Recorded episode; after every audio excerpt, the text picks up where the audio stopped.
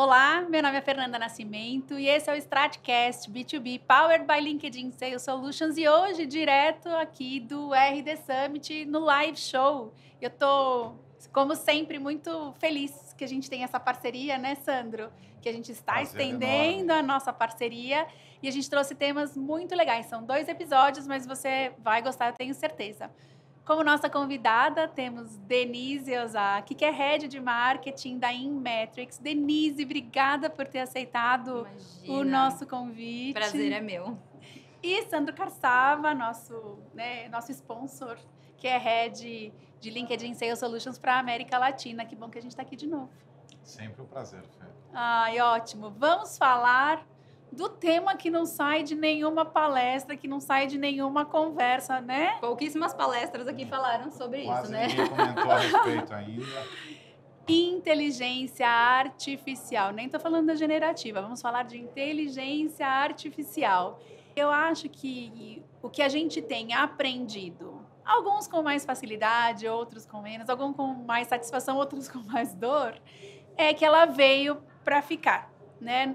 Eu escutei hoje de manhã uma, numa, numa fala do Juliano Tubino, que é o CEO do RD, que ele falou assim: olha, ano que vem eu faço uma aposta com vocês que a gente vai voltar aqui e todo mundo vai estar vivendo plenamente a inteligência artificial, mas ninguém vai estar falando dela, porque vai estar super né, intrínseco em tudo que a gente faz. Pergunta que eu trouxe para vocês é: somos da área comercial, marketing, vendas. Como que essa inteligência artificial vem beneficiando, facilitando os processos de vendas e marketing? Eu acho que a gente precisa separar os mundos, né? Que foi como você começou falando. Inteligência artificial, nós como marketing e vendas, a gente já trabalha com isso há muito tempo, né? Então a gente precisa desmistificar um pouco o tema, porque hoje ouve-se muito sobre precisa adotar a inteligência artificial e a adoção pela adoção ela não faz sentido. Ela precisa gerar valor de fato. Exato. Então, assim, nós, como marketing vendas, a gente já se beneficia disso quando a gente fala dos algoritmos do próprio é, LinkedIn, dos algoritmos que a gente usa em diversas redes sociais, do próprio Google, etc. Então, já é um tipo de inteligência artificial. Quando a gente fala da Netflix do Spotify, quando eles dão ali a sugestão, tem inteligência artificial ali por trás, porém, não é generativa hoje, quando a gente fala de inteligência artificial generativa, a forma como o comercial e o marketing pode se valer são inúmeras. Porque a gente não vai falar de uma solução customizada que eu vou lá na prateleira e eu vou comprar. Pelo contrário, a gente tem a possibilidade de identificar a necessidade específica daquela área comercial, específica daquele segmento e customizar a partir disso. Uhum. E desenvolver algo para aquilo. Então, desde análise de dados, tendência de mercado, conversacional. E aí, assim, tem um universo gigantesco para explorar. Mas, de novo, não pode ser adoção pela adoção. Você tem que entender qual é o desafio que você tem como processo de venda vendas, como processo de marketing, para fazer uma adoção que seja eficiente e conseguir capturar 100% do valor que é potencial para essa tecnologia. Em vendas, Sandro, como é que isso tem acontecido? Acho que a gente tem, tem percebido que eh, existe uma preocupação quando se fala em inteligência artificial, que a primeira é você, vou perder meu emprego, que não, de fato nenhum é uma realidade. Pelo contrário, acho que o entendimento é ela vai facilitar eu ter muito mais tempo com os meus clientes, né, com ter as conversas de relevância com as pessoas que, que eu devo conversar, né? Então, eu acho que é muito mais o entendimento de que a inteligência artificial ela vai facilitar em algumas atividades, ela vai estar tá 100% executando.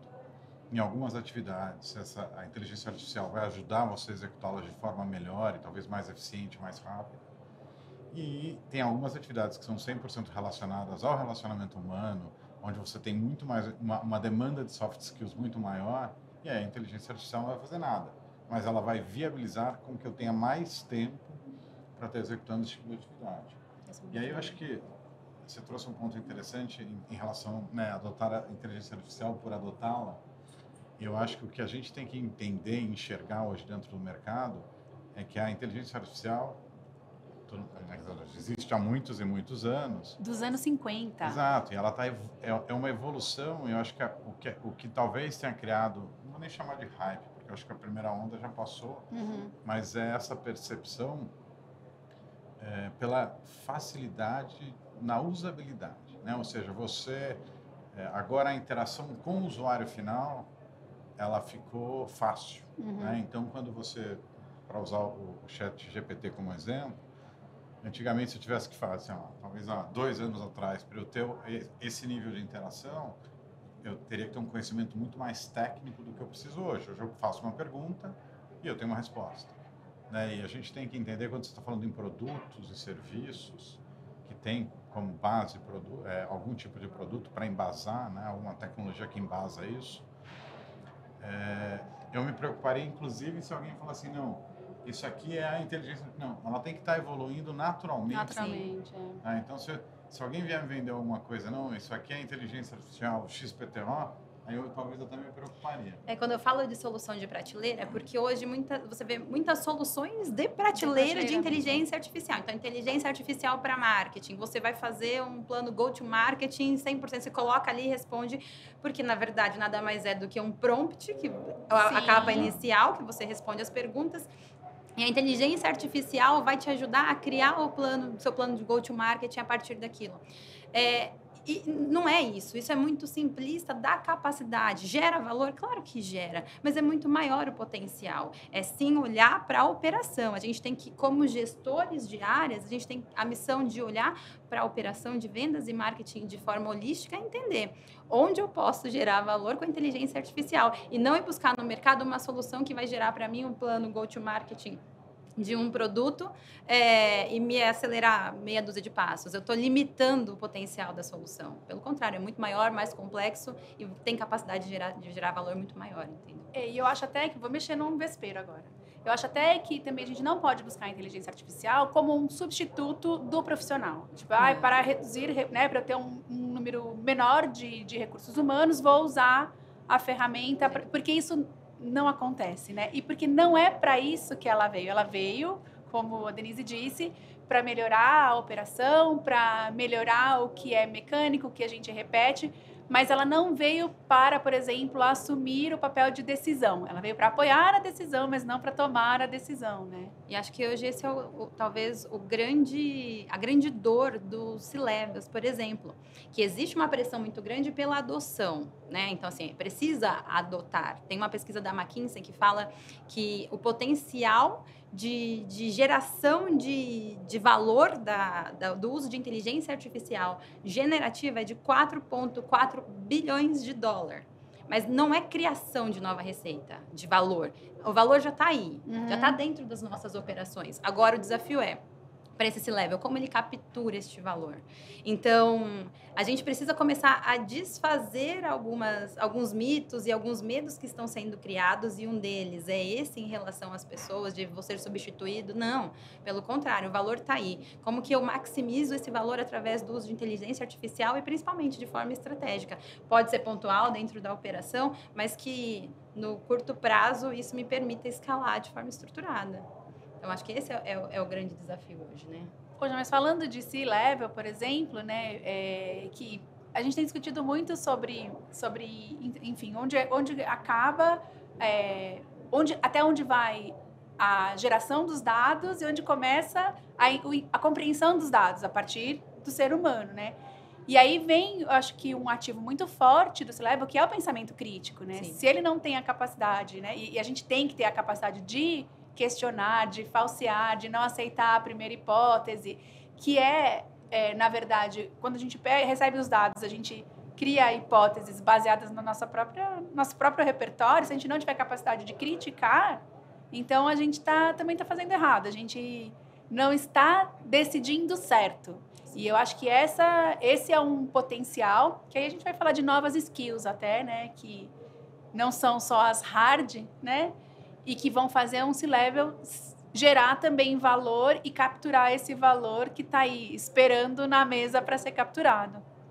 O poder de discernimento ele vai precisar ter em qualquer estágio do profissional, é, uma vez que você começa a trabalhar com inteligência artificial. E se você estiver falando das inteligências artificiais do tipo OpenAI e que ela é aberta e que uhum. a base de informação dela por si só é o que está lá, é, você tem que ter um, um, senso muito, muito crítico, porque ela vai alucinar. Essa rede, essa, essa rede vai, neural vai isso, alucinar. Ela vai alucinar. Então, assim, você precisa buscar um parceiro, buscar uma empresa. Se você tem o, o objetivo de trabalhar com isso, que consiga construir para você a solução com base em dados confiáveis, em dados que são seus e que você não perca a capacidade generativa. Então você precisa trabalhar de forma segura, com dados seguros e com dados seus, porque aí você vai continuar sempre precisando é, avaliar criticamente a resposta que vem. Só que ela vai vir muito mais assertiva. Não dá para culpar a inteligência artificial Exatamente. generativa, né? Falar, pô, mas ela fez errado. Não. não. A gente que não soube não, criticar. Ex exatamente. Boa. E tem que ter uma base. Acho que a, a, base de dados, a fonte de dados da inteligência artificial generativa, ela é o segredo para que você tenha bons resultados, inclusive conversacional. Você não vai fazer uma conexão hoje do, do chat GPT no, no seu atendimento do, do seu site, porque você não garante o que vai sair de resposta Meu ali. Deus, e tenho medo. E tenho medo do que vai sair de resposta. A gente brincou disso, inclusive, brincou com os chats, né? Com os robozinhos dos chats que a gente viu o que, que eles que se tornaram quase monstros, né? Exatamente. Mas a gente voltando um pouco para gente conversa boa, mas voltando um pouco para vendas e marketing, que ferramentas a gente tem usado hoje e que estão favorecendo então é, essa todo esse, esse processo de vendas e marketing que a gente vivencia no dia a dia? A gente sabe que até o LinkedIn basicamente está não vou nem dizer lançando, mas está revelando suas novidades de inteligência artificial nesses últimos, somente nesse último mês, né, Sandro? É, a gente tem evolu trabalhado muito, né? De novo, insisto, a inteligência artificial já está na plataforma é, há muitos falei, e muitos e muitos anos. Mas acho que é esse momento de, de transformação em termos do, do, do, que era o dado é, né, que a gente gerava versus a interface com o usuário, né? a gente tem saído com algumas novas funcionalidades. É, inclusive ontem a gente lançou duas, uma, uma para você ter maiores informações sobre o cliente com quem você vai conversar. Então, todo aquele tempo que você investia em pesquisar informações, hoje a inteligência artificial da plataforma já traz isso pronto. E o segundo em relação ao mapeamento de contas. Então, não só mapear, mas você trazer a inteligência das, das relações existentes entre aquela aquela pessoa e, e, por exemplo, um dos meus vendedores, né? Se ele existe algum tipo de relação trabalhou junto no passado, se aquela ou inclusive até informações que são relevantes que a plataforma traz, uhum. se mudou de, de se assumiu o cargo recentemente, que outras pessoas a plataforma entende até pelo, pelo histórico, né? do tipo de relacionamento, imagina que atrás disso a gente tem mais de 2 bilhões de interações entre, entre as pessoas na plataforma. Né? E hoje é uma plataforma com um bilhão de pessoas, então você consegue começar a entender essas interações e gerar insights que são impactantes para o negócio. Então a gente começa a trazer isso com algumas é, funcionalidades é, que o usuário tem e aí a interação com essa, com essa funcionalidade é muito mais simples. Né? E aí, em relação a, a, com, a, com a ferramenta, eu é, fica difícil para eu responder essa pergunta. Né? Levantei para você cortar. É, então, mas é, no time de venda, a gente tem duas. A gente tem, a gente entende que a gente chama a, plataforma de sales, né? E essa plataforma ela é embasada com duas com duas plataformas, com duas ferramentas que a gente tem, uma é o Sales Insights e outra é o Sales Navigator. Não, eu sou, sou fã. É, as pessoas acham até que é porque a gente faz esse trabalho tão forte, né? E a gente vive tão perto das, das novidades do, do LinkedIn.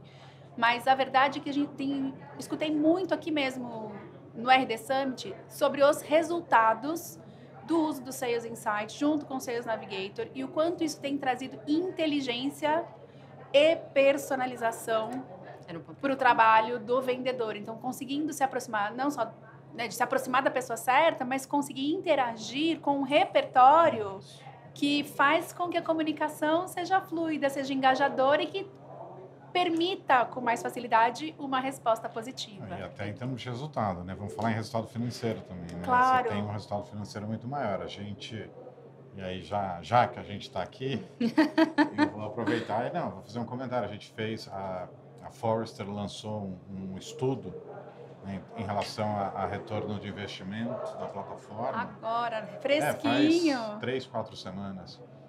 E, e, eles analisam exatamente isso. Quer dizer, quanto tempo? Eu tenho seis meses o retorno do investimento inicial e num período de três anos a gente tem mais de 300% de retorno. Porque é justamente isso. Através da inteligência artificial, a plataforma viabiliza né, com que os, os vendedores tenham a oportunidade de ter conversas de relevância com as, com as pessoas dentro do ecossistema que ele tem que conversar. Então, e extremamente relevante, né? Porque para nós, um processo de venda B2B, um processo de vendas complexo, isso que você está me falando me permite a personalização em escala. Então, assim, nós essencialmente trabalhamos com a BM. Porque é uma, um processo de venda complexo. Eu preciso de dados, eu preciso conhecer minha conta, eu preciso monitorar os movimentos que acontecem dentro daquela conta e eu preciso criar uma jornada de relacionamento real do meu vendedor com a conta e com a, a persona de interesse. Então, assim, e personalizada. Exatamente. Quanto mais personalizada, melhor. Exatamente. Então, hoje, o trabalho que a gente tem, ou o trabalho que o meu time tem até agora, para montar essas plays de ABM, para estruturar e fazer o processo acontecer, ela vai ter um tempo. Com tudo isso que o Sandro está falando, ela vai ter o tempo muito encurtado. Então, eu estou falando agora de um potencial de personalização em escala. Com o mesmo time que eu tenho, eu vou poder olhar com muito mais tranquilidade para o Brasil inteiro, para a América Latina e expandir com o mesmo time. Então, é aquilo que a gente estava falando no começo, é onde se liga. É, é aumento de eficiência, é, é captura de valor. Eu não cresço em time, mas eu cresço em abrangência porque eu tenho inteligência artificial resolvendo uma dor que, minha hoje, que é a expansão desse time. Olha, você falando assim, a gente que eu que sou mais old school, né, que sou geração X, é tão interessante que de vez em quando a gente se junta com o pessoal que trabalha com CRM há muito tempo e a gente fala assim, quando que um dia, vamos, falar de, não estou falando de muito tempo, 10 anos atrás, a gente, que a gente pensaria que de fato a personalização seria escalável, pois que é. era tão longe da realidade da gente, na verdade, os próprios sistemas que a gente tinha, eles estavam tão longe da necessidade que a gente tinha quando a gente fala de a gente falava de um para um, né? Fazer relacionamento um para uhum. um, né? Fazer marketing é, direto. Era quase que a idade da pedra do que a gente tem hoje, né? Como que... Deixa eu só fazer um comentário. Claro. Eu acho que esse lance da personalização é extremamente importante. E aí eu acho que dentro desse contexto de escalar, né? Uma das coisas que a gente observa que os, os vendedores de alto resultado tem alto resultado, alta performance, é justamente entender isso, o quanto ele tem que engajar antes, e aí todo esse trabalho prévio do marketing, uhum. todo esse entendimento da conta, viabiliza esse engajamento de uma forma muito mais eficiente, Perfeito. porque você tem que entender o momento de compra também. Porque não adianta nada eu ter a solução correta, é, saber o interlocutor, mas ele não está no momento de compra, né? E qual a chance daqui, de repente, se eu não tiver um engajamento apropriado, se daqui seis meses, quando ele tiver no momento de compra, ele lembrar de mim. Então, você criar esse, esse engajamento, entender a importância, como é que você consegue escalar isso, você consegue entender também é, que no momento apropriado, quando ele tiver no momento correto de compra, ele vai.